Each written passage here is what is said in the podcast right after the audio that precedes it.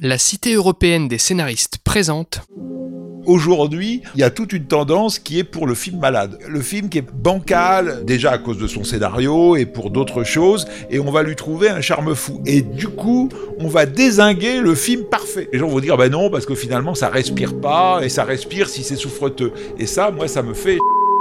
Les critiques cinéma et le scénario.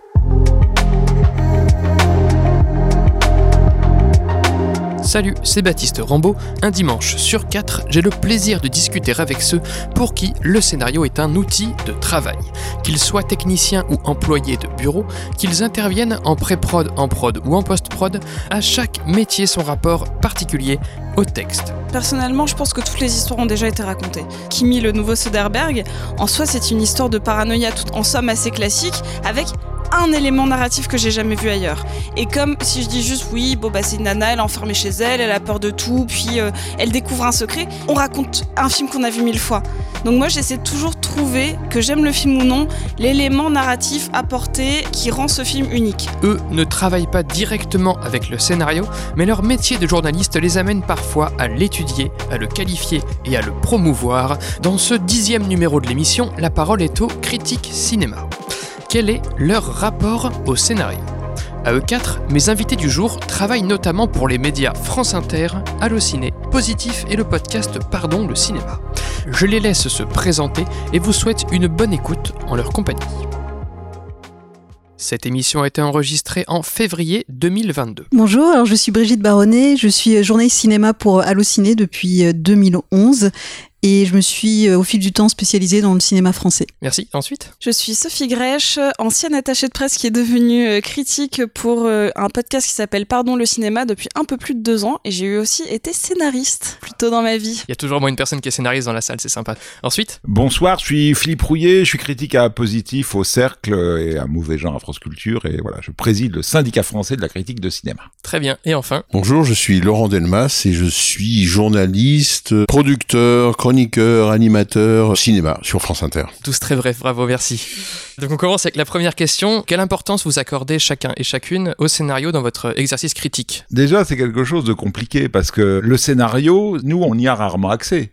C'est-à-dire que on a le film, mais le film, c'est pas le scénario. Donc le scénario va toujours avoir de l'importance, moi quand je rencontre le metteur en scène, qu'on fait un entretien long sur un film, parce que pour moi le film s'écrit trois fois, il s'écrit au scénario, au tournage et au montage. Mais après le scénario euh, tel qu'on le voit dans le film, c'est pas le scénario. Moi c'est justement ce sur quoi je vais me focaliser le plus, peut-être que parce que j'en ai écrit un certain nombre, des fois je le vois même quand un film se détache d'une idée de base ou d'un dialogue très écrit pour laisser de la place à l'interprétation, mais de base c'est l'intention scénaristique que je vois en premier dans un film, ce que le film essaie de me raconter, et un film qui va être très peu écrit et qui va laisser de place beaucoup aux effets visuels ou à des effets de montage très forts, vont personnellement me laisser complètement en dehors. C'est vraiment une histoire très complexe et très construite qui va venir me chercher, même si on peut considérer que la cinématographie autour peut être pauvre, souvent ça va peu m'importer. Alors pour moi, ça reste un objet assez mystérieux parce que je n'y ai quasiment jamais accès. Je vois le film fini et quand j'ai des entretiens, euh, ça m'arrive d'en parler, même souvent. C'est quelque chose auquel je suis attentive quand je regarde un film. Mais voilà, ça reste mystérieux. Et après, je suis très attentive à qui écrit parce que c'est vrai qu'il y a peut-être une méconnaissance euh, côté grand public et même journaliste. Un film est réalisé par quelqu'un mais pas forcément écrit par la même personne. Et j'aime bien regarder un petit peu les passerelles, les familles de scénaristes qui existent. Donc je suis très attentive à ça. Et enfin? Ben, moi, j'ai l'impression de distinguer l'objet scénario de l'enjeu scénario. C'est-à-dire que l'objet scénario, comme disait euh, Philippe, et comme nous le disions, c'est un fantôme. C'est même une expression de Jacques Fieschi, qui est un grand scénariste. C'est vrai. C'est-à-dire qu'une fois que le film est tourné, notamment, euh, mais même sur le tournage, ça devient un fantôme. Ça devient le rêve de quelque chose qui n'adviendra peut-être pas d'ailleurs. Qui- Donc ça, à la limite, ça ne peut pas exister dans le travail critique. Sauf à faire un travail juste sur la lecture du scénario et la comparaison avec l'objet filmé. C'est rarement fait. plus un truc d'historien, on fait plus ça euh, que dans l'actualité du cinéma, on prend pas ce temps-là quoi. Absolument. Là, c'est de l'archéologie. On est en train de voir euh, au fond les fondements de la maison. Et l'enjeu scénario du coup? Eh ben l'enjeu scénario, c'est que quand même, quoi qu'il en soit de cet objet fantôme, il y a bien une existence, qui est une existence dramaturgique, qui est une existence aussi par les dialogues.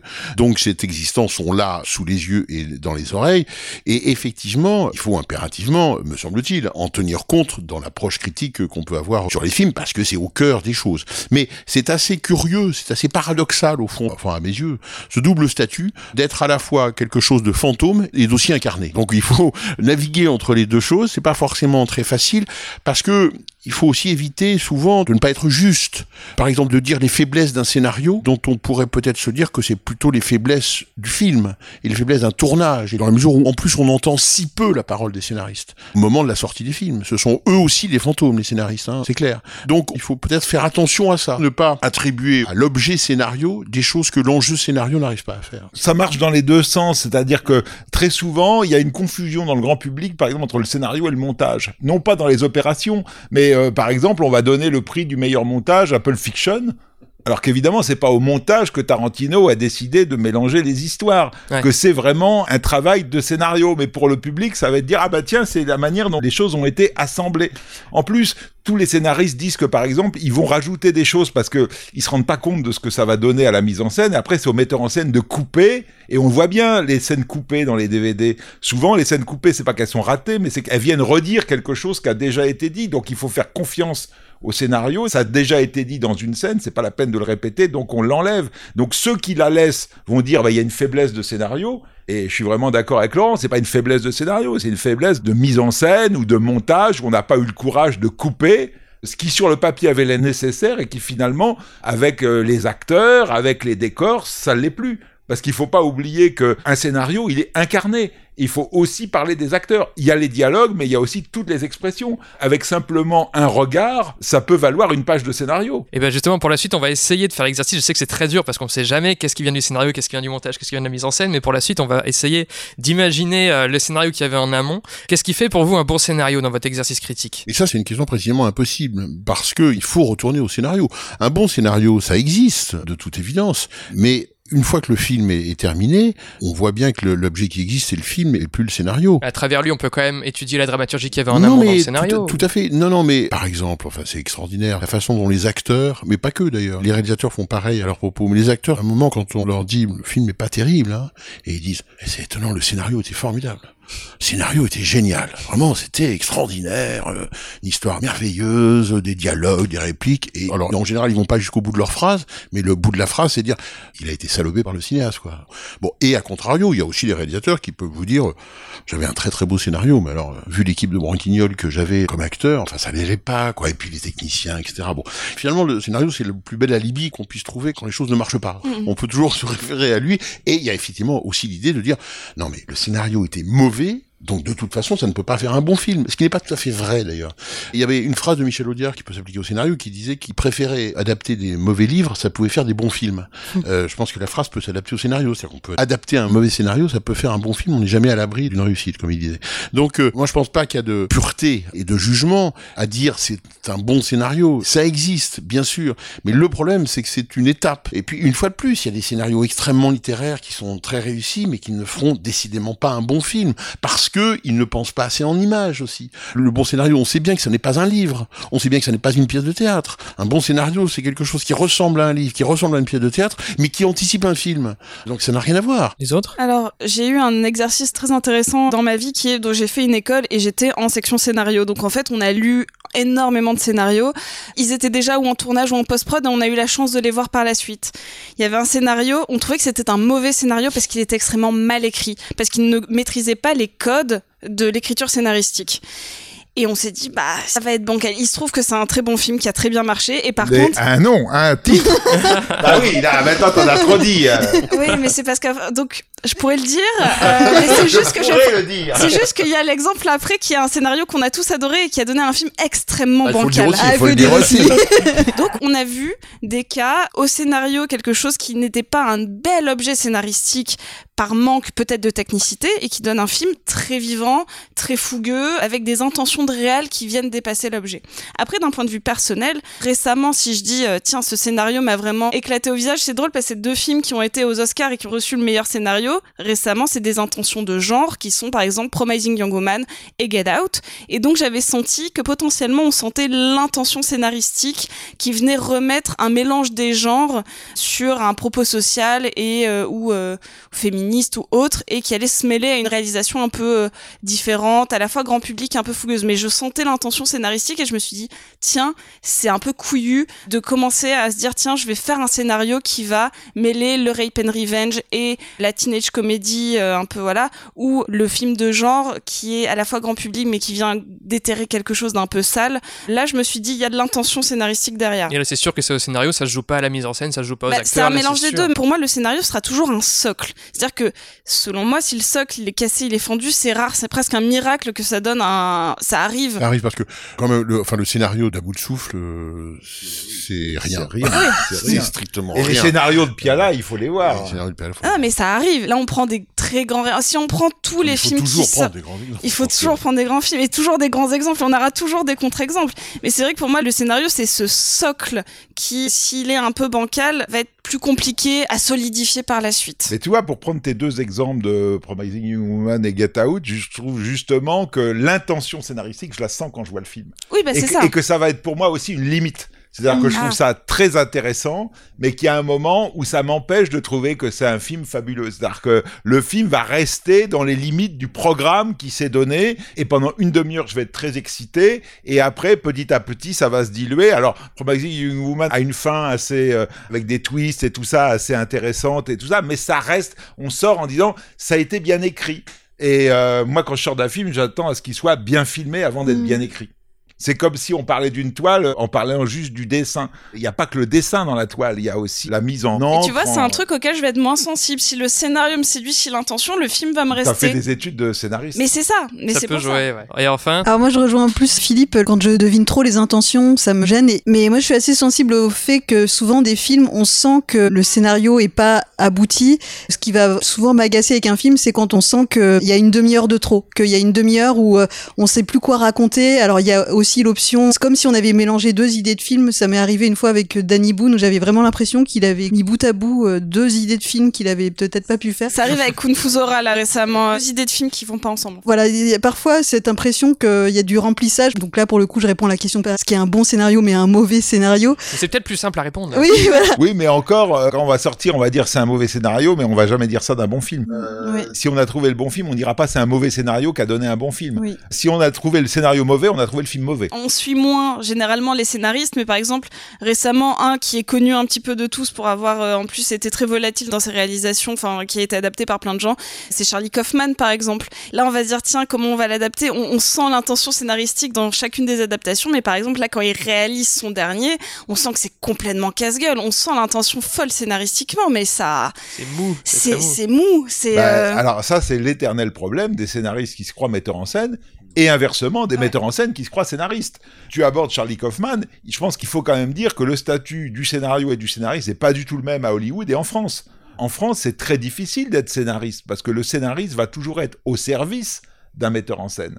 Et en France, on est dans la culture du metteur en scène, mais pas simplement nous, les critiques. Un scénariste qui va travailler pour un metteur en scène, il fait le film du metteur en scène. Et c'est très rare quand des très grands cinéastes qu'on aime, euh, tout d'un coup, disent ah bah, j'ai trouvé par la poste, mon agent m'a donné un scénario et je l'ai pris. Très souvent, c'est j'ai une idée et je fais appel à un scénariste pour qu'il m'aide à accoucher de mon film. Un mec comme Jacques Fieschi, qui est vraiment un de nos meilleurs scénaristes, qui, qui vient d'avoir le César pour son adaptation des Illusions perdues, il fonctionne comme ça. Et si à un moment il y a un doute, c'est quand même le metteur en scène qui va trancher parce que c'est son film, c'est pas le film de Jacques Fieschi. Bah pour rebondir là-dessus, qu'est-ce que vous pensez de la place des scénaristes du coup et du scénario en France par rapport notamment au cinéma anglo-saxon? Par rapport au cinéma anglo-saxon, je ne sais pas. Ce que je constate, c'est que il me semble que c'était dans les années 2000, on avait demandé à Charles Gassot qui était un grand producteur euh, de cinéma de l'époque, de faire un rapport, euh, vraiment un rapport officiel, à la demande du ministère de la Culture sur comment valoriser le scénario et le scénariste dans la filière cinéma.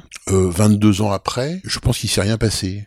C'est-à-dire qu'on est à peu près dans la même situation, des rémunérations insuffisantes, une valorisation de l'objet scénario insuffisante, des filières qui restent euh, là aussi insuffisantes. Alors, c'est vrai qu'il y a des évolutions dues notamment certainement à la série, mais on parle plutôt de cinéma ici. Il faudrait d'affecter les sommes à ce qui est, on le sait bien tous, le département recherche et développement de l'industrie cinématographique. Une industrie comme la pharmacie, elle a un département recherche et développement très important et elle accepte de perdre de l'argent sur ce département, sachant que plus tard, ça portera ses fruits.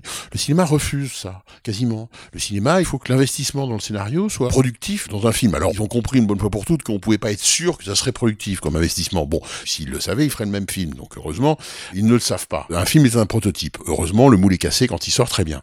Mais néanmoins, il n'y a pas cette idée qu'il devrait y avoir.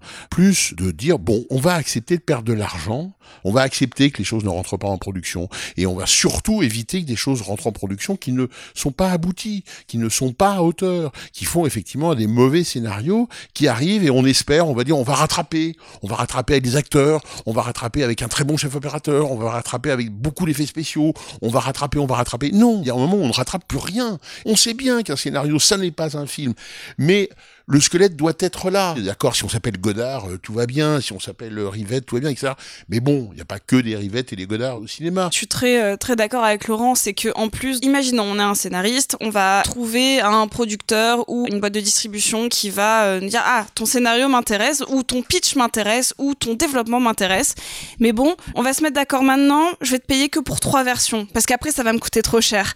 Et souvent on dit trop bien. Donc la première version on fait peu de retours, deuxième version un peu plus. Troisième, c'est une somme de notifications, mais à perdre la tête. Et finalement, des fois, il y aurait besoin de deux, trois autres versions, sauf qu'il n'y a plus assez d'argent. Donc, soit on jette le projet alors qu'il y a eu un travail scénaristique pendant un an, soit eh ben, le projet se fera tel quel. C'est assez systématique, hein, c'est pas partout pareil, c'est pas une généralité, mais c'est un truc que j'ai expérimenté plusieurs fois dans ma vie, soit par des amis, soit même par mon expérience.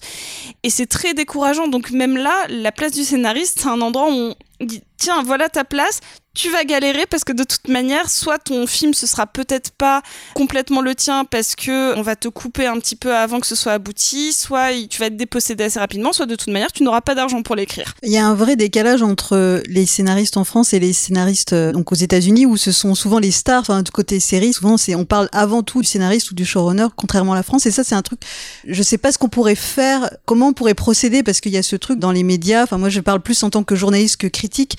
On a besoin un peu de tête de gondole, de gens connus, identifiés. Et voilà, les scénaristes français, souvent ceux qui sont identifiés sont aussi réalisateurs, d'où aussi cet amalgame sur euh, les réalisateurs sont scénaristes.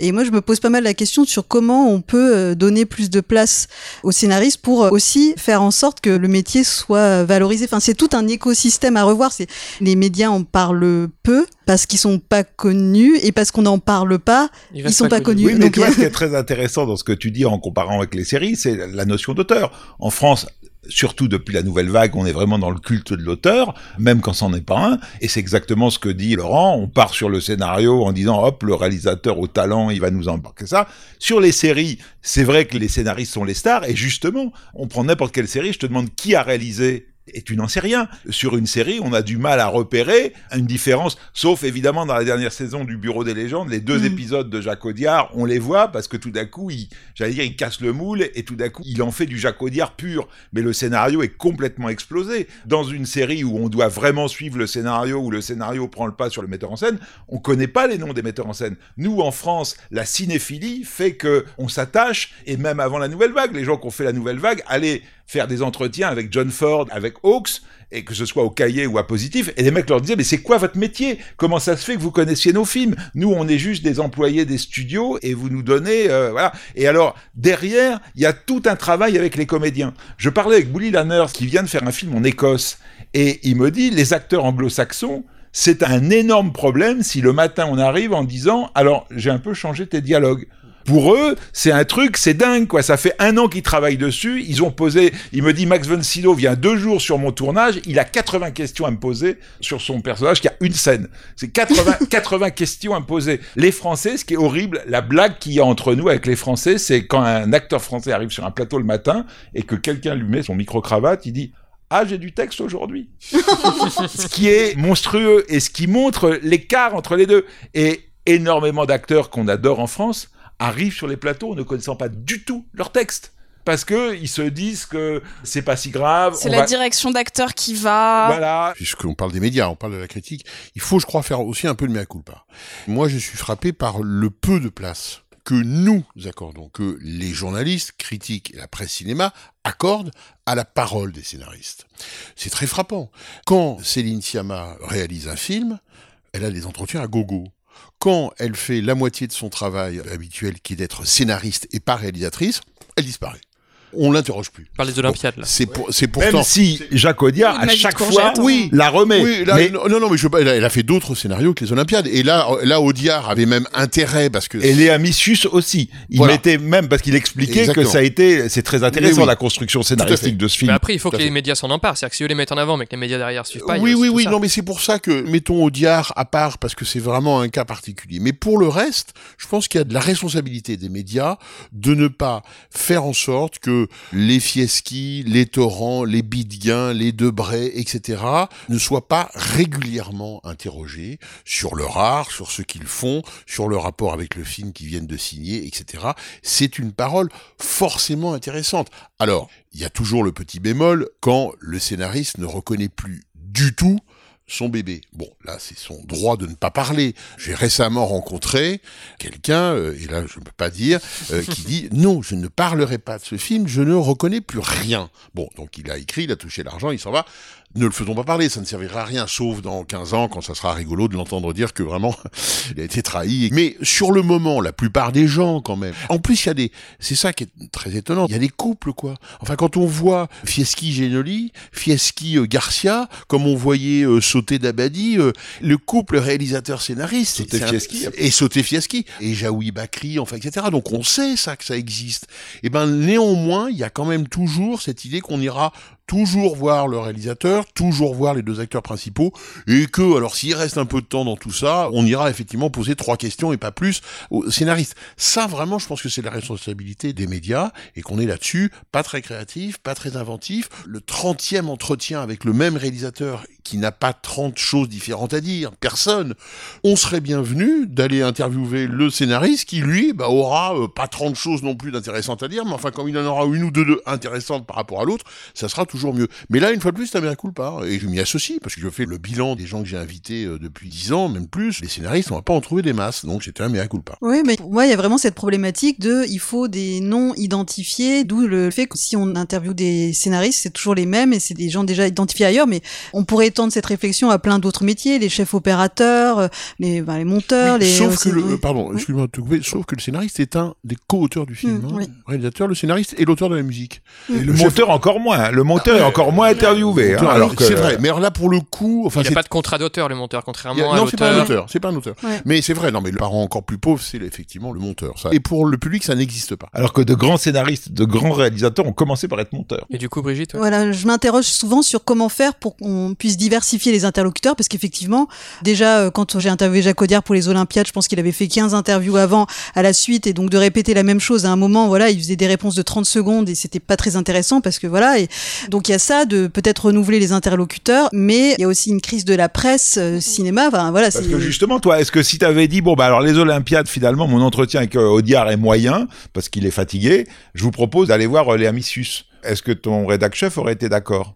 Puisque je dis Léa Missus parce qu'en fait, elle a adapté le scénario de Céline Sciamma. Céline Sciamma a adapté Adrian Tomine et après, avec Audiard, euh, Léa Missus a adapté Céline Sciamma. Donc, euh, ça aurait été intéressant. de- Est-ce que tu aurais pu vendre euh, Tu vois, la question, elle est là. À positif, moi, je fais ce que je veux. Enfin, je veux dire, on se met d'accord. En plus, c'est une revue qui, historiquement, a toujours voulu donner la parole aux collaborateurs. Donc, on a des entretiens régulièrement avec des chefs-op, des monteurs, des scénaristes beaucoup moins qu'avec des metteurs en scène, on est d'accord, mais c'est pas une rareté, et ça pose pas un problème.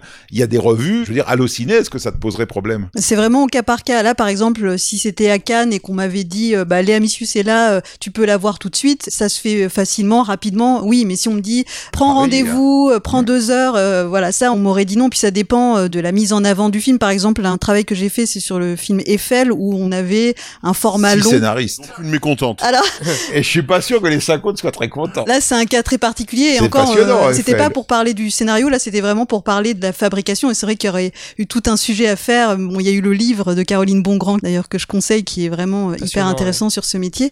Mais là, on, par exemple, on est allé à la rencontre du chef opérateur, du chef décorateur.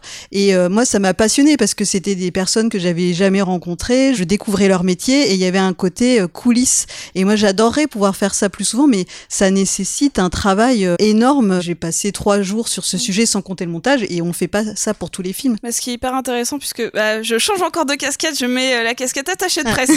Euh, ce qui est hyper intéressant quand on travaille sur euh, comment on va organiser notre campagne média sur le long terme, des fois on commence à bosser sur un film au moment où il est en tournage pour envoyer des journalistes bah, sur des tournages. C'est déjà arrivé, euh, j'ai déjà envoyé des journalistes genre sur le tournage de Shazam il y a longtemps quand j'étais chez Warner. Mais jamais on se dit, tiens, un scénario vient d'être fini, on va...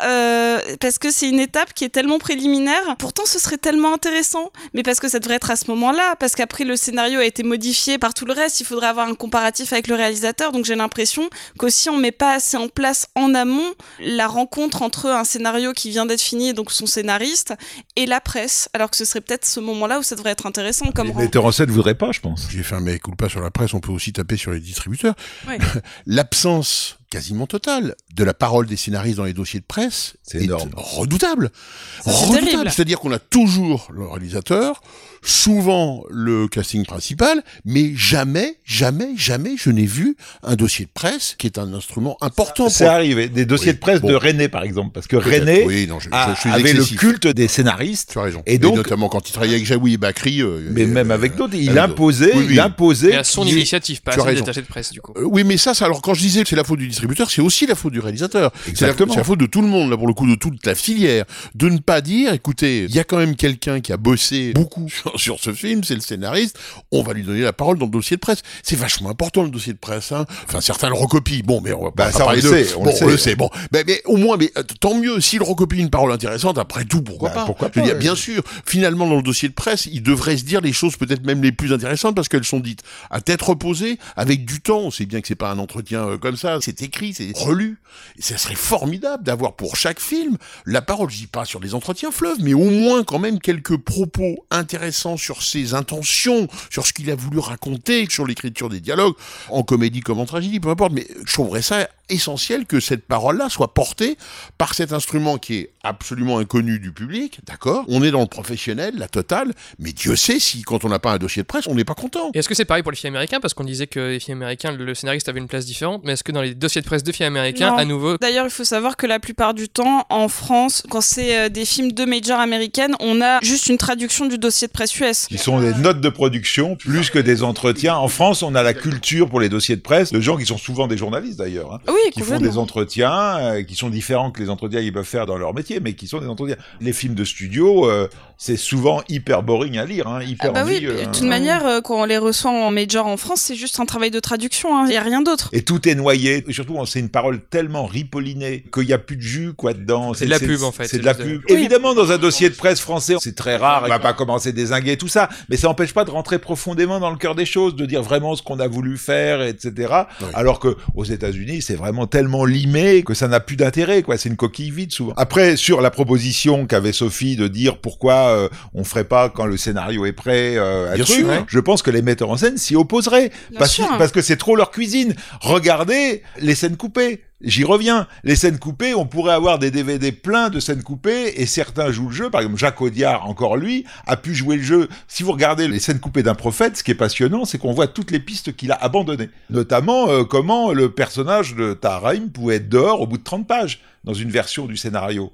Et donc avec des scènes où il est avec des guns dehors et tout ça, c'est plus du tout le film qu'on a vu. Mais c'est passionnant de voir ça. Parce que tout d'un coup, on retrouve euh, comment il a créé le film qu'il a fait. Mais la plupart, j'ai eu des metteurs en scène qui me disent, ah ben non, ça je te le raconte à toi, mais déjà c'est off, tu le mettras pas dans positif. Et j'ai pas envie que les gens sachent que je me suis en quelque sorte égaré sur cette piste. Parce alors qu'ils pourraient demander ce que c'était avant. Alors que c'est pas égaré, c'est la création. Bah, c'est comme quand on prend un bouquin de la Pléiade où on a plaisir à voir les versions alternatives. On a été fouiller les poubelles de Proust. Bah, c'est génial de fouiller les poubelles de Proust. C'est super ce qu'on y trouve. Chabrol disait juste qu'il refusait les scènes coupées dans les DVD parce qu'en disant, enfin, si elles ont été coupées, c'est qu'il y a une raison. Oui, mais voilà. Non, mais, bon, alors, c'est- euh, mais c'est ça qui est fou. mais d'ailleurs, ça a été très polémique avec le DVD original de In the Mood for Love, où Wong Kar Wai a été très loin. Il a montré la scène où les deux personnages font l'amour. Et il y a des gens qui ont dit, bah moi, ça m'a gâché le film. Mais ce qui moi me rend malade. Mais comment tu peux dire que ça gâche le film puisque on te dit que c'est pas dans le film, qu'on te le montre pour te dire, voilà, on l'a fait, c'était pas une bonne idée. Et ben finalement, ça encourage les gens à le pas faire et donc à pas montrer le scénario. On sait bien qu'en littérature, comme le scénario c'est de la littérature d'abord, hein, on sait bien qu'en littérature, la rature, le brouillon, c'est formidablement intéressant. Le XXe siècle littéraire a fonctionné sur euh, une Madeleine. Mais c'est très intéressant de savoir que le premier mot c'était biscotte. Euh, moi je trouve ça formidable. Mais bien, non mais c'est vrai, mais c'est pas qu'anecdotique. C'est-à-dire c'est la façon dont quelqu'un, un romancier est en train de dire biscotte, c'est pas forcément très sexy quoi. La Madeleine, c'est onctueux, c'est mieux. Moi je trouve ça formidable et qu'on puisse faire ça sur le cinéma, en étant bien d'accord. C'est pas le film, et- c'est pas la recherche, la biscotte. D'accord, mais c'était quand même là. Donc cette euh, jachère, cette archéologie, une fois de plus, ce tréfonds, c'est très intéressant d'aller l'explorer. Mais encore faut-il qu'on y ait accès. C'est hyper intéressant en effet. euh, en plus des fois quand c'est une adaptation de livre qui a eu une différente version que la version sale, je crois que l'un des grands moments de cinéma de stupeur, c'est quand j'ai vu il y a pas longtemps la version longue de Shining où il y a une scène remplie de squelettes et que c'est quelque chose qui en plus n'est pas dans le livre du. Enfin vraiment, on se rend compte à quel point l'œuvre est modifiée, modifiée, modifiée, modifiée. Mais ça, moi j'ai envie d'entendre un scénariste là-dessus. Et encore, il y a un quart d'heure de film de Shining qu'on n'a jamais vu, enfin, Oui, ça. qui, qui a été coupé parce que Kubrick, il sortait, il coupait le premier soir. Oui. Mais ça, on a parce que la scénariste, parce que justement, Kubrick et ses scénaristes, c'est déjà en soi un truc dingue. Il a été la chercher parce qu'elle était professeure de littérature gothique, anglo-saxonne, qu'elle avait publié un truc. Il a été la chercher pour adapter Stephen King. Et la fille, ça a été trois ans de travail. Elle s'imaginait pas en disant oui, oui, on va adapter le bouquin, que c'était un, délire, quoi. Elle a été à l'école Kubrick pendant trois ans et après, euh, au revoir madame et votre scénario, je vais en faire euh, ce que je veux, quoi. Parce qu'il travaille comme un Européen, en fait. C'est intéressant que Kubrick, l'américain, décide d'habiter à Londres et finalement impose un truc, c'est-à-dire que c'est moi, Kubrick, qui suis à l'origine d'un film, je décide quel bouquin j'adapte et euh, je décide avec qui je l'adapte, surtout pas l'auteur, parce qu'il pourrait avoir des idées qui sont pas les miennes, et après je congédie mon scénariste pour réécrire le film sur le plateau tous les jours. Il y a un travail formidable qui est en train d'être fait par euh, Actes Sud en ce moment, c'est l'édition des scénarios d'Audiard, enfin des films de Gilles Grangier, etc. Je trouve ça absolument remarquable parce que il y a l'intégralité du texte, bien évidemment, et Dieu sait si c'est plaisant de lire du Audiard, de l'entendre aussi, mais de le lire d'abord, mais il y a des préfaces qui sont des descentes vraiment de type archéologique dans la jeunesse du texte, dans ce que ça met en branle, ce que ça dit, etc. Ça, je trouve ça tout à fait passionnant. J'ai une autre question maintenant qui va être plus portée sur votre place dans la narration du film, parce qu'en fait, comme vous êtes les passeurs entre le film et le spectateur, je veux savoir si vous avez un peu une réflexion, une théorie sur euh, la façon de pitcher, sur euh, votre rôle en tant que narrateur vis-à-vis de l'histoire, la façon dont vous le présentez. C'est fondamental parce que on va pas convaincre quelqu'un en disant on va voir le film parce qu'il est bien. Même si après, dans un deuxième temps, on va parler de mise en scène, du jeu des acteurs, de ce qu'on veut, on va attirer quelqu'un en disant c'est l'histoire de. On va pas commencer par dire ouais un film tout en plan séquence machin. Putain les mecs ils vont dire euh, stop. Et alors après tout dépend d'où on se place. Par exemple quand j'écris à Psychologie Magazine, les gens je vais leur dire bon bah euh, je vous recommande ça et ça ce mois-ci. Donc je m'adresse à des gens qui n'ont pas vu de film et je suis prescripteur. À positif, quand je vais écrire euh, 8000 signes sur un film, que je vais avoir vu plusieurs fois avant d'écrire, je m'adresse plutôt à des gens qui ont déjà vu le film et qui auront envie, après la projection, d'avoir un prolongement. Donc le rapport que je vais avoir avec euh, l'histoire est pas du tout le même. C'est-à-dire que d'un côté, je suis quand même un peu obligé pour appâter en disant vas-y, ça va te plaire parce que ça parle de ça et ça. De l'autre, le mec me dit bon, t'es gentil, mais le film, je viens de le voir, hein, donc tu vas pas commencer à me raconter tout le scénario parce que c'est pas ça qui m'intéresse. Mais à chaque fois, je vais quand même m'appuyer parce que moi, ce qui m'intéresse, pour le coup, dans le scénario, c'est pas l'histoire, mais le scénario. C'est-à-dire que c'est une histoire, mettons, de ménage à trois. C'est quoi l'angle? Est-ce qu'on est avec l'amant? Est-ce qu'on est avec la personne trompée? Est-ce qu'on est avec la personne qui trompe? Et ça, ça devient pas le même film. Est-ce que ça va être le même film avec justement les trois points de vue? Ouais, je veux dire, Voilà. Personnellement, je pense que toutes les histoires ont déjà été racontées. Là, notamment, hier, euh, j'ai parlé de Kimi, le nouveau Soderbergh. En soi, c'est une histoire de paranoïa, tout en somme assez classique, avec un élément narratif que j'ai jamais vu ailleurs.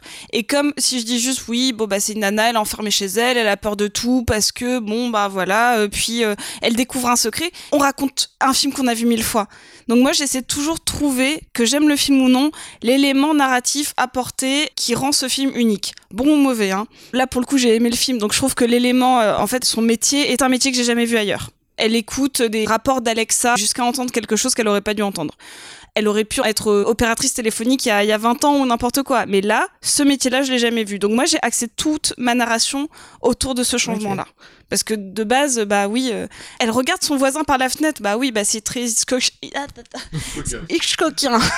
Donc personnellement, vu que l'histoire c'est toujours le premier truc qui va amener ma critique, j'essaie de trouver l'élément narratif nouveau. Mais s'il n'y en a pas, c'est que déjà il y a un souci. Un peu comme Sophie, j'essaie de trouver ce qui fait l'originalité du film. Et là, c'est plutôt dans la façon dont j'aborde l'entretien. Éviter de commencer par euh, est-ce que vous pouvez nous pitcher le film? Donc j'essaie toujours de trouver un, biais pour euh, faire parler du point de départ du film, mais sans forcément poser directement cette question, même si ça arrive.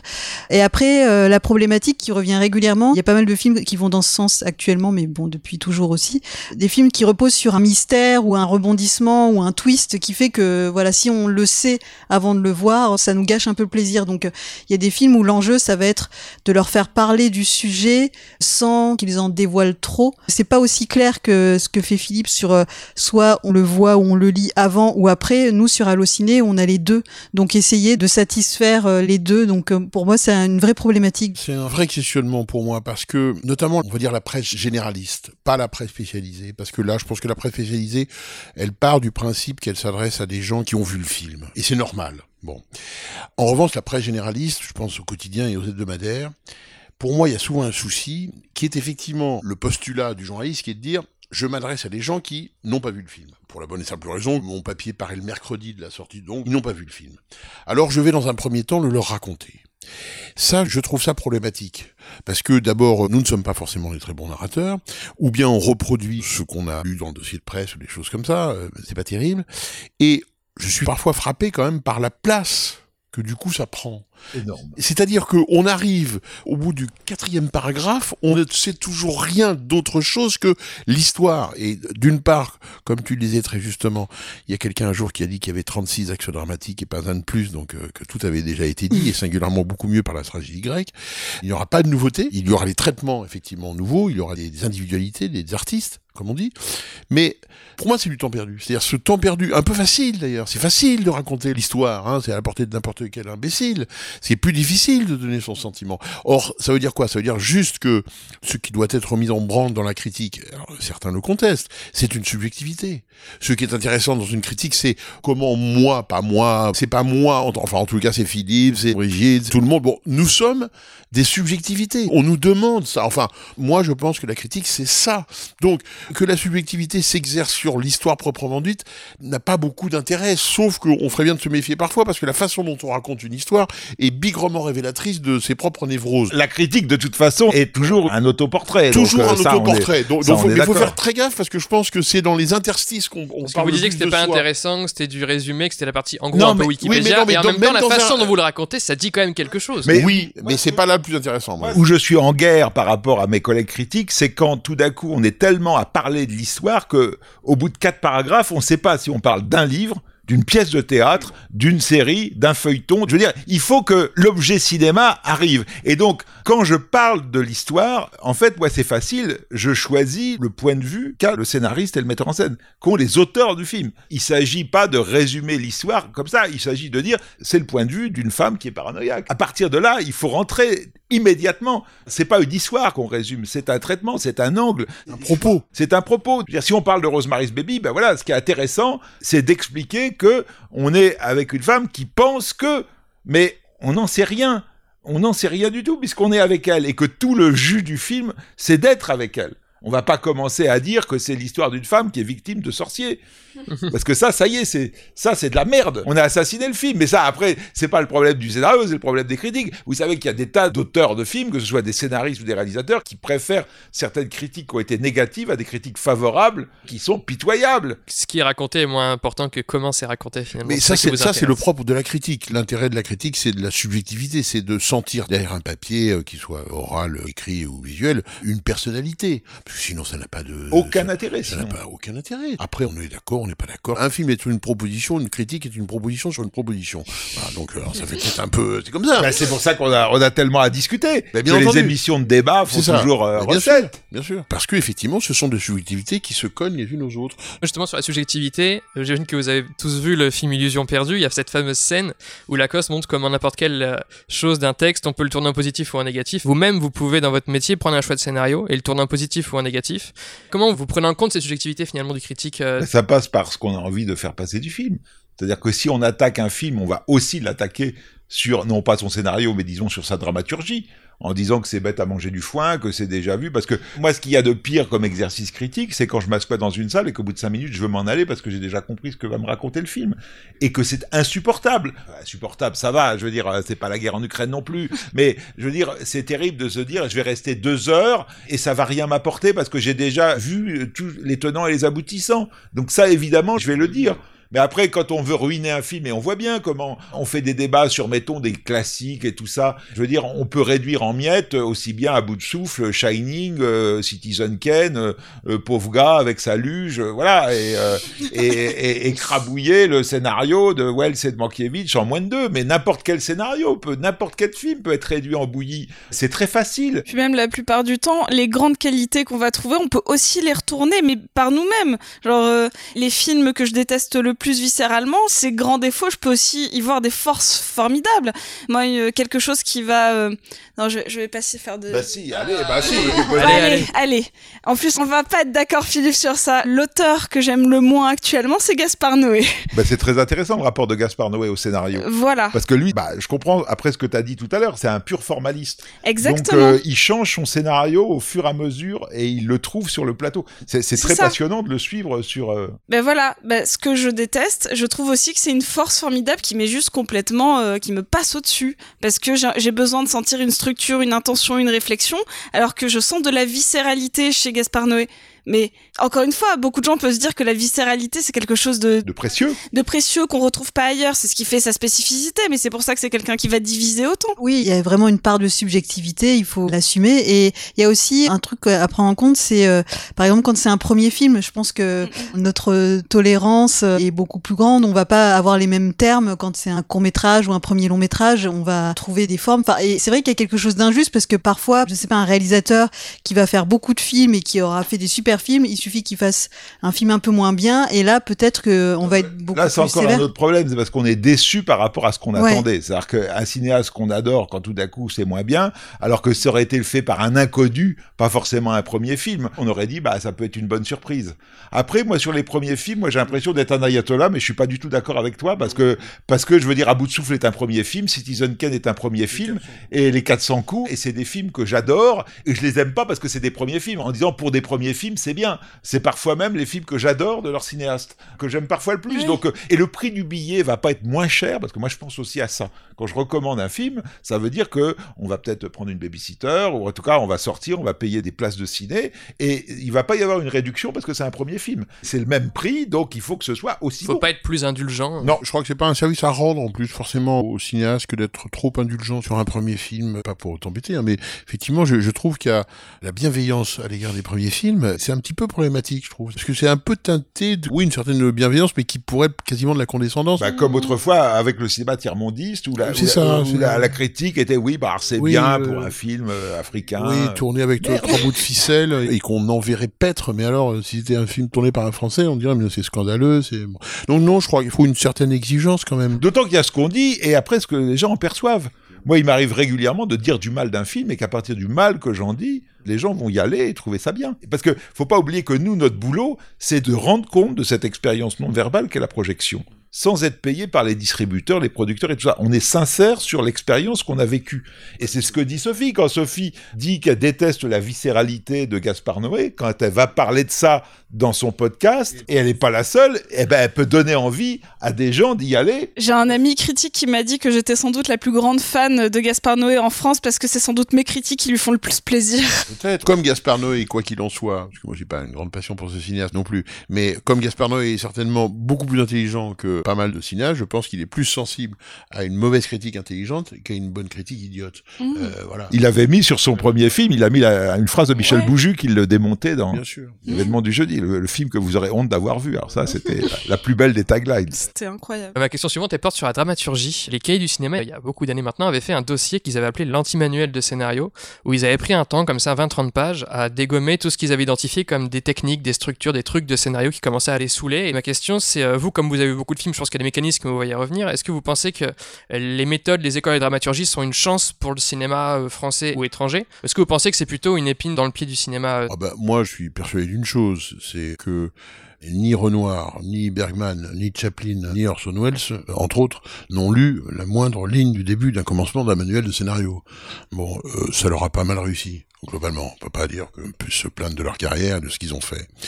Non, je pense que là-dessus, il y a quand même souvent un problème. Enfin, quand je vois que un type qui s'appelle Robert McKee dit il faut surtout pas de voix off dans un film, moi, les, Débile. les, les bras m'en tombent. Débile. Les bras m'en tombent. Ça, ça veut pas dire qu'il faut de la voix off dans un film, mais de dire, diriger en dogme à des jeunes populations qui commencent dans le métier, à des types qui ont 20 ans, 22 ans, leur dire, il faut surtout pas de voix off dans un film. Et je trouve ça à la fois d'une pauvreté intellectuelle abyssale et d'un danger énorme. Enfin, ça n'a pas de sens. Honnêtement, je vois très bien tout ça sur quel terreau ça fleurit, l'intérêt certainement de populariser euh, l'apprentissage, etc. Mais je crois alors là vraiment que c'est un maniaque de la dynamite. C'est-à-dire que, ou alors il faut impérativement, Dynamique carrément.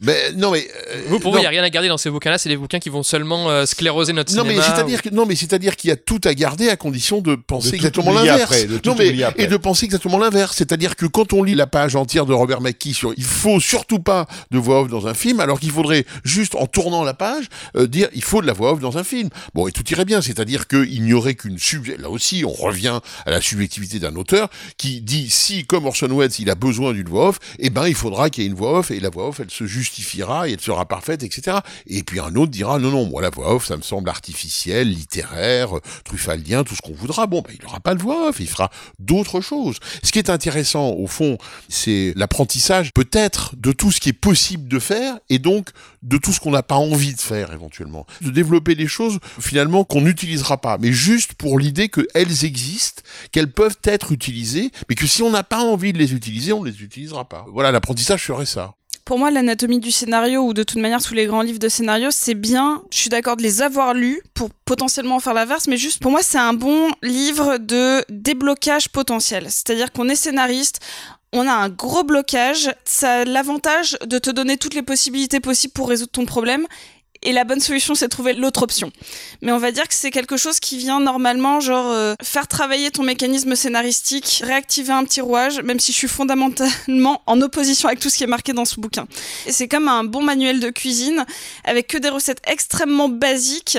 C'est bien si on a un petit manque d'inspiration pour savoir euh, comment on fait une recette de pâte à crêpes, même si on l'a fait dix fois, mais que là, pour le coup, on sait plus combien il faut mettre d'œufs. Peut-être que ça va raviver quelque chose, mais euh, je le mettrai pas entre les mains de quelqu'un qui n'a jamais fait de cuisine de sa vie et qui sait même pas tourner une plaque. Quoi. Enfin, faire une bible et qui va s'accrocher. c'est ça. C'est bien si on a déjà du recul. C'est tout. Ce qui me frappe quand même, souvent en sortant de la projection d'un film, j'allais ajouter français, c'est pas forcément gentil, mais bon, parce que c'est un tropisme français, et que le scénario du film a été écrit par celui qui l'a réalisé.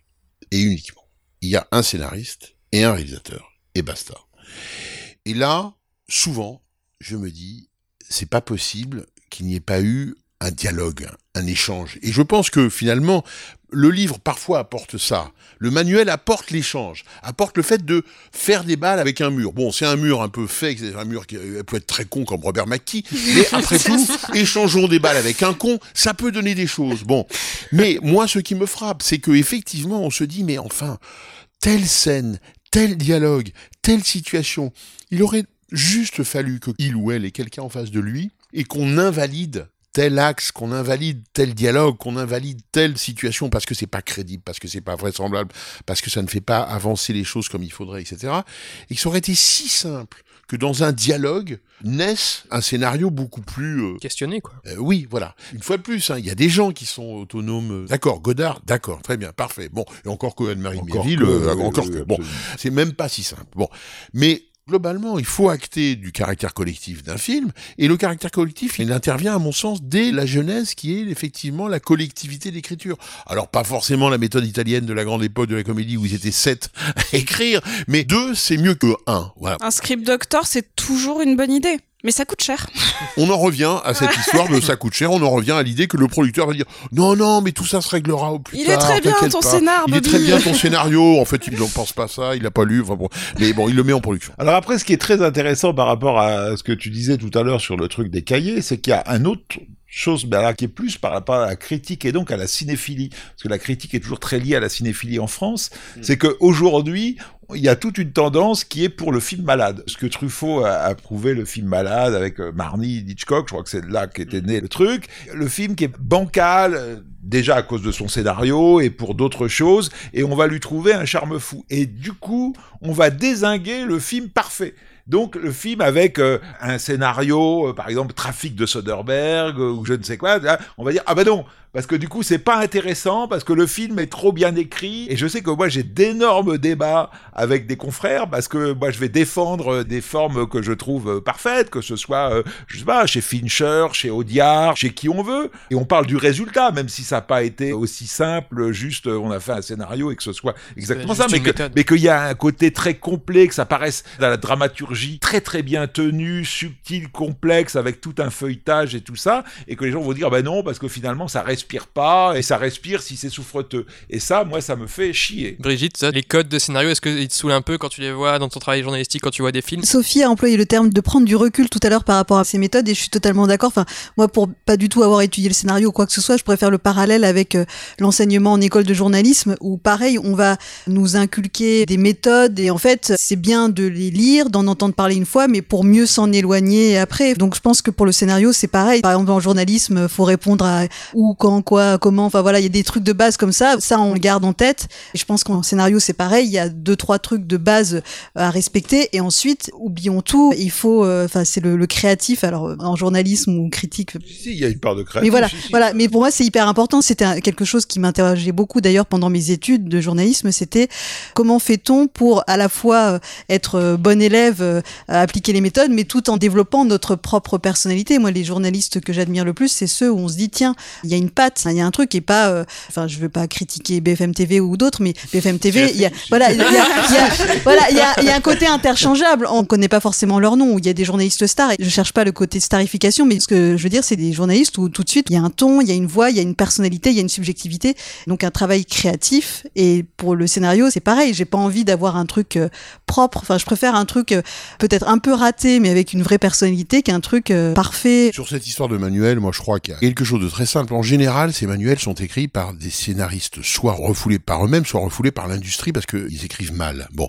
donc ils écrivent du coup des manuels de scénario. Et ce sont des scénaristes qui n'écrivent pas de scénario. Moi j'en connais, hein, je peux donner des noms. Bon, donc c'est quand même très paradoxal. C'est comme si un type qui ne sait pas faire la cuisine passe sa vie à écrire des livres de cuisine. En revanche, ce qui est très intéressant, c'est l'exemple, c'est-à-dire la parole du scénariste qui donne des exemples. Ça, ça peut être audible et ça, évidemment, ça serait entendu comme des exemples. Non pas l'exemplarité, non pas ce qu'il faut forcément faire, mais en tout cas ce qui peut être fait, ce qui a été fait, ce qui a été raté, ce qui a été réussi. Bon, l'exemple le plus merveilleux, c'est Claude Sauté, qu'on appelait le ressemeleur de scénarios. Bon, et Sauté, ses collaborateurs racontaient que on l'appelait régulièrement pour ressemeler des scénarios, c'est-à-dire Docteur. ouais. Docteur, voilà. Bon, et il arrivait, le scénariste initial lui dit, oh là, j'arrive plus, là, il y a un couple, là, il s'engueule, on dit, sera enfin, j'arrive plus, c'est bloqué. Et Sauté disait, euh, bon, bah alors, c'est simple, il faut qu'il lui file une baffe. Alors, bon, mais pourquoi? Ben non, mais le mec file une baffe à la fille. Et puis, ça va progresser. On va trouver, mais ça va aller de l'avant. Bon. Ça vaut ce que ça vaut. C'est l'idée juste que il faut à un moment donné taper du poing sur la table et faire que quand on est au fond de l'impasse, bah, il faut trouver la baffe ou autre chose pour que on évolue. Peut-être que ça n'évoluera pas, etc. Alors ça, pour moi, c'est beaucoup plus intéressant. Or, ça n'a été possible que parce qu'on est allé demander à Sauter de raconter ce genre d'histoire. Et il y a un formidable film de Bertrand Tavernier que pas grand monde ne connaît, qui s'appelle Les Enfants gâtés, qui met en scène, c'est assez rare, un réalisateur et son scénariste, qui sont joués par Piccoli et Michel Aumont. C'est un peu Tavernier sauté. Bon. Et il y a des scènes extraordinaires. Piccoli arrive avec un scénario qu'il a commencé à écrire et qui se passe à Paris. Et l'ayant lu, l'ayant regardé, il y a une, toute une scène où Michel Aumont dit, non, non, faut que ça se passe à Saint-Étienne. Et alors là, il a une théorie sur Saint-Étienne et la nécessité que le film se passe à Saint-Étienne parce que c'est la petite bourgeoisie de province, parce qu'il y aura des rumeurs, parce que ceci, parce que cela. C'est hallucinant et c'est extrêmement formateur. Et moi, je pense que quelqu'un qui voit ces scènes-là, s'il y a d'autres scènes à un moment, Piccoli euh, est totalement dans une impasse. C'est un film avec un héros qui décide de partir un peu à la Simon comme ça euh, à l'aventure. Il réveille un soir de Noël euh, Michel Aumont. Il arrive chez lui et il lui dit "Ça y est, j'ai trouvé. C'est plus un homme, c'est une femme." Bon, alors, bon, voilà. Et alors, il dit pourquoi, et Michel Aumont est absolument euh, catastrophé. Il dit, ah oui, c'est contemporain. Il dit, ah oui, oui, ça c'est très contemporain pour se foutre de sa gueule. Mais voilà, ça, je trouve que c'est bien plus à la fois jubilatoire, mais très formateur. C'est-à-dire que voilà ce genre de choses qu'il faut montrer à des apprentis scénaristes. Et ça vaut les 250 pages de Robert McKee qui n'ont strictement aucun intérêt. C'est drôle parce qu'en effet, quand tu racontes ça, je pense à ce nombre infini de films sur des réalisateurs. Et il y en a quelques-uns des films sur les scénaristes. Mais il y en a peu hein. je pense à Barton Fink je pense à euh, bah Boulevard du crépuscule. Oui. Laissez passer. Laissez passer. Mais même laissez passer c'est même au-delà du scénariste hein. la tortue sur le dos. Antoine et Antoine Antoine et Antoine il n'y a pas beaucoup hein. oui parce que c'est une figure oubliée. Enfin c'est ça on en revient au fantôme. Par contre s'il y a bien un conseil à donner à des gens qui veulent être scénaristes c'est ce que dit Laurent. C'est-à-dire d'écouter la parole des scénaristes parce qu'on la trouve quand même. Et aussi des cinéastes qui, dans des revues spécialisées, parlent. Je veux dire, moi qui fais tout le temps des entretiens avec Audiard ou avec Ozon, je fais beaucoup parler de ces choix de scénarios, de scénaristes, y compris par certains qui sont pas nommés au générique mais il va avoir la gentillesse de dire ah bah là il fallait un truc SM j'ai été demandé à Marina Devant qu'elle m'écrive la scène des trucs comme ça en fait des trucs tout con. Et par exemple un problème des films Netflix c'est qu'ils sont pas produits et qu'il y a un énorme problème de scénario parce que l'argent vient remplacer la réflexion et le scénario. Euh, je vais vous donner un exemple. Celui du ruban blanc d'Anneke. En fait, le projet du ruban blanc, c'est un truc qu'il avait depuis 15 ans. Au départ, on lui avait commandé pour la télé autrichienne, qui était à l'époque euh, beaucoup mieux que ce qu'on peut imaginer de la télé française, pour trois films d'une heure et demie. Et donc, il a écrit un scénario pour trois films d'une heure et demie. Et quand tout d'un coup la télé autrichienne a changé, on lui a dit Coco, ce sera plus possible, t'en fais que deux. Il n'a pas su comment faire. Et après, il s'est dit qu'il allait le faire pour le cinéma. Mais quand enfin il a trouvé la productrice qu'il lui fallait, qui était Margaret Menegos, Margaret Menegos lui a dit T'as réduit à trois heures et demie, c'est trop pour moi, je peux pas produire un film de trois heures et demie, il faut enlever une demi-heure. Et il n'arrivait pas à enlever sa demi-heure. Et il a eu l'idée de faire appel à Jean-Claude Carrière, voilà, en disant Jean-Claude, est-ce que vous auriez un moyen de me dépanner pour m'enlever une demi-heure sur mon film? Jean-Claude Carrière a lu le scénario tel que lui avait envoyé Anneke et il lui a dit Mais oui, enlevez toutes les scènes où les enfants s'amusent entre eux. Ça fait une demi-heure. Et du coup, on a un film avec des enfants terrifiants. Et en fait, après coup, on se dit, mais oui, ce qui est tellement terrifiant dans ce film, c'est que les enfants ne s'amusent jamais. Et en fait, c'est pour une question de production d'argent. Et le film est bien meilleur parce que tout d'un coup, on a enlevé ça. Mais quel rapport avec Netflix, du coup, par rapport à ça? Bah Parce que, par exemple, quand Scorsese fait Irishman, à un moment, il dit, il me manque 30 millions. Et Netflix lui fait un chèque de 30 millions. Alors qu'un producteur normal lui aurait dit, bah écoute, Coco, non, t'auras pas 30 millions de plus, ça a déjà eu 130. Hein donc ça va, t'es pas pauvre. Donc tu te démerdes avec tes 130 et peut-être tu vas couper des choses, peut-être tu vas réécrire des choses et tu vas trouver la solution. Et moi, je crois que le cinéma, c'est pas je veux quelque chose et on me paye l'effet spécial, le machin, le truc qui va le faire. Tu peux pas le faire. Tu as quand même envie de raconter ça. Tu vas trouver le moyen et un moyen qui va être encore plus fort comment le Code Hayes a donné des idées à des scénaristes et à des auteurs, des contraintes, et ne pas hésiter à aller faire appel à des scénaristes, à des consultants en scénario, qui tout d'un coup eux arrivent complètement frais, parce que c'est vrai que je pense qu'il y a un moment où ça fait un an, deux ans qu'on est dans le jus, on voit plus rien. Il y a quelqu'un qui arrive neuf. Sauter, c'était vraiment des opérations commando. Hein. Absolument. Il arrivait, il lisait ça et il repartait avec une valise de billets il n'y avait pas de contrat d'auteur. Hein. C'est pour ça qu'il n'est pas au générique. il n'est pas crédité. Euh, il n'est pas accrédité. C'est après coup que des gens comme Rapno vous disent comment euh, Sauter est venu sauver la mise et tout ça et repartir avec son fric euh, en cash. C'est ça que vous dites l'expérience est plus importante que la théorie. Donc entendre des scénaristes parler de leur travail, c'est plus important que de lire par exemple des théories sur comment faire un film. Le truc c'est que les scénaristes qui doivent se lancer sur un truc, et là je rejoins Sophie là-dessus, à un moment donné, si ça pue où aller, c'est pas avec le fait que l'autre a dit il coupe des scènes d'enfants heureux que lui pourra écrire son film parce que ça n'aura absolument plus rien à voir. J'ai jamais entendu quelqu'un dire que pour sauver un scénario, on allait lire un manuel scénario. Ah hein ça, j'ai jamais, jamais, entendu un scénario. jamais. jamais un réalisateur qui me dit, je suis en panne, j'ai trois manuels de scénario, j'en ouvre un et je vais trouver la solution. En revanche, jamais. En revanche, lire un Simon ou un Balzac, oui. Voilà. Mhm. Ah oui, C'est trouver des solutions ailleurs. là, lui, le mec, il avait les choses. Les cinéastes vous disent regardez des films pour savoir comment Ouais. mettre Ou en un scène. film. Revoir un film. Et c'est pareil pour les scénarios. Lisez des romans, regardez d'autres films. Je veux dire, Tavernier faisait sans cesse ça. Et Dieu sait qu'il travaillait avec des scénaristes. Mais quand ça bloquait, il allait regarder un film de Ford, il allait regarder un truc. Puis surtout, ce qu'il faut rappeler aux jeunes scénaristes, c'est qu'il n'y a pas deux parcours de scénario qui sont pareils, que ce soit dans l'écriture, dans la production, quoi que ce soit. Hier, euh, dans le podcast, on parlait de La folle journée de Ferris Bueller, qui est écrit en une semaine, alors que John Hughes avait un débit d'écriture absolument fantastique qui n'a jamais été retrouvé ailleurs ou presque. Mais par contre, quand on sait que Silence de Scorsese a dormi 30 ans sur les étagères, Il aurait pu dormir plus. Oui, non mais Alors que c'est un remake d'un film japonais. c'est ça. Donc en fait, il y a un film qui peut être produit, fait, écrit en cinq minutes. Il y a des films qui vont mettre des années avant d'être faits, des années à être écrits, à être adaptés, réadaptés, qui vont passer en différentes mains. Donc en fait, aussi quelque chose de très rassurant quand on a un jeune scénariste, c'est de se dire bon, ce film-là, là, j'ai une impasse. Qu'est-ce que je fais? Bah oui, c'est possible d'aller jeter la balle contre un mur en ouvrant un livre ou un manuel ou n'importe quoi. Je vais ouvrir tel roman qui m'a inspiré, qui m'a donné l'idée. Je vais aller voir tel film et surtout, je vais aller regarder. Tiens, mon film préféré, c'est ça. Je me suis jamais intéressée à l'histoire de son scénario. Que genre à l'histoire écrite, mais à comment il a été produit, écrit. Est-ce qu'il avait des contraintes dues à sa géolocalisation, à son époque, à ses producteurs, à même, je sais pas, une actrice qui finalement a fichu le camp, une réécriture obligatoire. En fait, c'est ça qu'il faut regarder quand on est jeune scénariste. Et euh, c'est ça aussi que peut-être nous, euh, journalistes, on devrait aussi partager plus. Mettre en avant, ouais. Parce que le cinéma, c'est quand même savoir profiter de l'accident. C'est-à-dire qu'on a tout prévu, et il faut vraiment drôlement avoir tout prévu pour partir en expédition, parce qu'après, on saura rebondir. Si on n'a rien prévu, on ne saura pas saisir ça. Mais pour pouvoir saisir sa chance, et c'est marrant que tous les cinéastes dont parlait Laurent tout à l'heure, que ce soit les Wells, les Renoir et tout ça, c'est vraiment les rois de ça. Et moi, je me souviens de Bruno Dumont, comment il me raconte euh, un truc sur Flandre, par exemple, où il y a un escadron de soldats, et puis tout d'un coup, ils vont faire un viol collectif. Et euh, il a écrit que les quatre gars violaient. Et il y a un de ces acteurs qui lui dit, moi, je viole pas. Et l'autre lui dit, bah, c'est pas toi qui viole, c'est ton personnage. Il dit, non, moi, je joue pas un mec qui viole. Il dit, j'appelle ses parents, ils me disent, bah non, s'il veut pas jouer un violeur, il violera pas. Et ben, du coup, il dit, bah, très bien, alors tu restes là, et finalement, quand cette patrouille se fait après choper par les gens du village où ils ont fait le viol, le seul qui va se faire émasculer, c'est celui qui a pas violé. Et cette scène, tout d'un coup, ça devient beaucoup mieux que ce qu'il avait écrit. Mais pour ça, il faut déjà avoir écrit quelque chose et accepter de le foutre en l'air quand tout d'un coup il y a une opportunité sur le plateau, que ça vienne de la météo, que ça vienne des acteurs, que ça vienne d'une contrainte. Ou pire encore, parce que évidemment c'est pas à souhaiter euh, comme condition et comme contexte, mais hélas ou heureusement, les meilleurs films de Carlos Sora, cinéaste espagnol, ont été tournés sous la dictature franquiste. Le jour où Franco a quitté le pouvoir, le talent de Carlos Sora s'est effondré. C'est terrible à dire, c'est pas drôle du tout.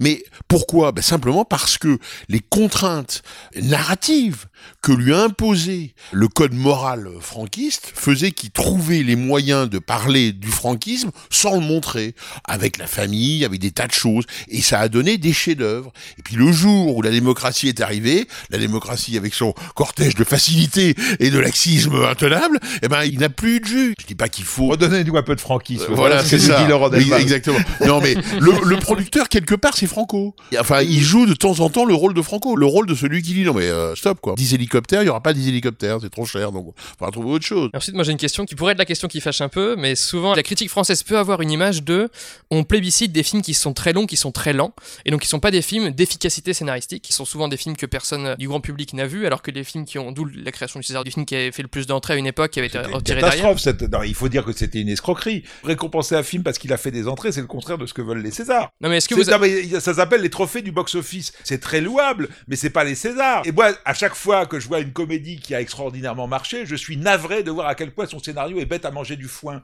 On a parlé l'autre jour de trucs de Danny Boone. Le mec, il tient même pas ce film. Ouais. Super Eh chondriaque. ben, je veux dire, c'est dingue. Ce scénario serait retoqué dans n'importe quelle école de scénario. Il est hypochondriaque au début, il est à la fin, il est plus au milieu du film. Mais tu te dis, mais c'est quoi cette histoire? Je veux dire, tu tiens même pas, tu tiens même pas ton idée. Je veux dire, à chaque fois, je suis choqué à quel point ces grands succès sont très très mal écrits. Mais parce qu'il y a autre chose qui attire les gens. Faut pas croire que les gens aiment ces films parce qu'ils sont bien écrits. Ces gens aiment ces films parce qu'il y a des acteurs qui leur plaisent, parce qu'il y a des gags, parce qu'il y a une ambiance. Mais souvent c'est des films très très mal écrits et pas du tout efficaces dans l'écriture. Ils sont efficaces parce que Danny Boone est irrésistible de drôlerie, en tout cas pour ceux qui l'aiment. Et donc c'est comme ça que ça marche. C'est pas du tout parce que c'est des modèles de scénario. Vous pensez pas que les critiques mettent plus en avant des films lents, mous ou autres? Alors, alors, alors, alors, pitié. Hein. Alors, ah bah, je me fais avocat du diable, c'est ici, mais d'abord, euh, d'abord, la critique, ça n'existe pas. Ce sont les critiques, mais alors au sens d'individualité. De même que je me bats encore plus loin pour dire que France Inter, ça n'existe pas. Je refuse qu'on se serve de ce que je peux dire sur un film pour dire c'est France Inter qui le dit. Mais qu'est-ce qui est lent Hur et le jour le plus long sont des films très longs. Le jour le plus long, c'est un film très long. Très très long. Je veux dire, il n'y a pas plus chiant qu'un film de Marvel. Ça, c'est vrai. Ça, non c'est mais, bien non mais attendez, c'est donner des exemples de films. euh, En tout cas, vous vous reconnaissez pas dans cette question, c'est ça que je veux dire. Alors, ah bah pas du tous les cas, il y a un paradoxe dans ce que vous dites, j'entends. Mais il y a un paradoxe à dire que ce serait sur la durée que les choses se jugeraient. Parce que, sauf erreur de ma part, ce qui est en train de marcher, ce sont les séries avec 82 saisons successives. Donc, en matière de durée, j'ai l'impression qu'il y a une capacité, moi qui me sidère, personnellement. Et les jeux. Excusez-moi, l'environnement des jeux vidéo ne me semble pas être non plus l'environnement le plus court qu'il soit. Alors, faudrait savoir. Ici, la longueur était le critère. Les intellos aiment le long et le, Le peuple, lent, on va dire, le le lent. peuple aime le court. Euh, Alors non, ça veut, pas. ça veut rien Mais dire. ça veut Par rien contre, dire. C'est quoi un film Ce long que je comprends, en fait, il y a un truc qui a été très marquant ces dernières années, c'est donc le clivage, et notamment sur Allociné, entre la note presse et la note publique, par exemple. Et dans un film, moi, qui m'a sidéré tellement il était navrant et qui a une note incroyable sur Allociné, c'est Bohemian Rhapsody. Par exemple, il y a eu une vraie scission entre pourquoi la presse ne l'a pas aimé et pourquoi le public l'a adoré, qui est pour moi assez euh, systémique de ce qui se passe en ce moment, qui est on vient chercher le côté fan, le côté bah, Madeleine de Proust du spectateur, sauf que ça s'arrête souvent ici. Donc je veux bien entendre qu'il y a une scission parfois entre ce qu'on peut voir sur euh, des sites critiques mis par les spectateurs et par la presse, qui n'ont pas forcément les mêmes critères de jugement, mais pas forcément les mêmes critères d'appréciation. Tu vois, enfin il y a des. Mais, mais, mais tu vois, c'est- par exemple, là, ce que dit Sophie est très intéressant. C'est-à-dire que moi, j'ai vu émerger, et si on veut revenir sur la question du scénario, notamment dans le cinéma américain, désormais des films qui sont faits pour la secte. C'est-à-dire que les idées de faire des films à suite, c'est pas nouveau. Hein. On a eu ça dès le début de l'histoire du cinéma. Je vais voir Les Animaux Fantastiques numéro 2. En fait, il n'y a pas de place pour moi parce que je ne connais pas parfaitement tout Harry Potter et les Animaux Fantastiques 1. C'est-à-dire qu'à aucun moment il y aura une exposition dans le film, à aucun moment on va me dire que tel personnage est ceci, cela. C'est-à-dire que ça commence abruptement et à moi de me débrouiller. Et si je n'ai pas avant la connaissance c'est inouï. C'est-à-dire que j'ai payé ma place de cinéma et je dois avoir une connaissance antérieure au film pour Mm-mm. pouvoir le suivre. J'ai jamais vu ça. Ça, c'est quelque chose qui arrive au cinéma depuis 20 ans. Je le daterai à peu près à Harry Potter 5 ou 6, peut-être 5, où ça a commencé. Alors que quand t'allais voir euh, n'importe quel truc de suite, Ah, bah, moi, je je suis très fan des grosses suites vraiment débiles de films d'horreur euh, des années 80. Bah, je peux te jurer que dans Freddy 7, on te réexplique Freddy 1. Exactement, exactement. Ou dans le 5, les, ou dans les- le les 4, Freddy, ou dans le- Vendredi 13, les machins qui sont vraiment. Alors là, c'est pas des trucs adorés par les critiques, on Non, est d'accord. c'est hein. bas de on est plafond vraiment rigolo. dans le populaire. Ouais. Et ben, et ben, on prend quand même, c'est accueillant, si bien que quelqu'un peut arriver dans la franchise en plein milieu. Aujourd'hui, En disant même nouvelle règle Aujourd'hui, on s'adresse d'avant. fans et on est même fier que les autres, c'est pas pour toi. Casse-toi, tu pues. On s'adresse qu'à l'entre-nous. Et les animaux fantastiques, ils font deux heures et demie. Parce que la lenteur, il y a la durée du film et la durée ressentie. C'est comme la température. On est tous d'accord. Il y a des films d'une heure vingt, mais qui sont infernaux. On se dit, mais c'est incroyable comme c'est très long, c'est une heure vingt, alors que d'autres vont durer deux heures et demie et passent comme ça. Puis il y a des films qui vont être bah, hermétiques, mais qui vont être très rapides. Je recommanderais jamais à euh, mon frère ou ma soeur qui vont très peu au ciné d'aller voir La fièvre de Petrov, alors que c'est un film extrêmement rapide. On s'ennuie pas, ça se, C'est pas lent. c'est pas lent. Par contre, c'est hermétique. Donc là, encore une fois, il y a une différence entre la lenteur. De toute manière, la lenteur, c'est subjectif. Euh, c'est. D'ailleurs, les longueurs. Vous allez voir quelqu'un qui vous dit Ah, ce film, il y a des longueurs. Vous en prenez quatre là, y compris quatre critiques. Ils mettront pas les longueurs aux mêmes endroits. Ah bah non, Ghost Story, je trouve pas ça lent. lent, ça existe pas. Le mot que tu cherches, c'est contemplatif. Contemplatif. Bon, mais personne ne nie ça. Après, il faut peut-être prendre le recul nécessaire et voir de quoi on parle. Si on parle d'un cinéma de pur divertissement, sa durée de vie d'ailleurs est inversement proportionnelle. Ça ne sera pas un film qui dure. Il y a eu une vieille histoire euh, qui a remué la critique française au moment de la sortie de L'As des As avec Jean-Paul Belmondo, qui est l'un des films les plus ratés de sa carrière. Je crois qu'on peut Pelon et de Gérard Houry, et qui sort en même temps qu'une chambre en ville de Jacques Demy. Bon, les critiques se cotisent, ils payent une page entière de pub pour dire aux gens allez voir une chambre en ville. Ça n'a rien donné, personne n'est allé voir une chambre en ville, tout le monde est allé voir l'As des As. Seulement ce qui se passe quand même maintenant, c'est que, et y compris pour euh, quand même le grand public, entre revoir ou voir l'As des As et une chambre en ville, il n'y a pas photo, quoi. Il y en a un qui tient la route, l'autre qui ne tient pas du tout. Donc, il faut relativiser les choses. Qui a un cinéma presque jetable, comme il y a une littérature jetable, il faut l'acter.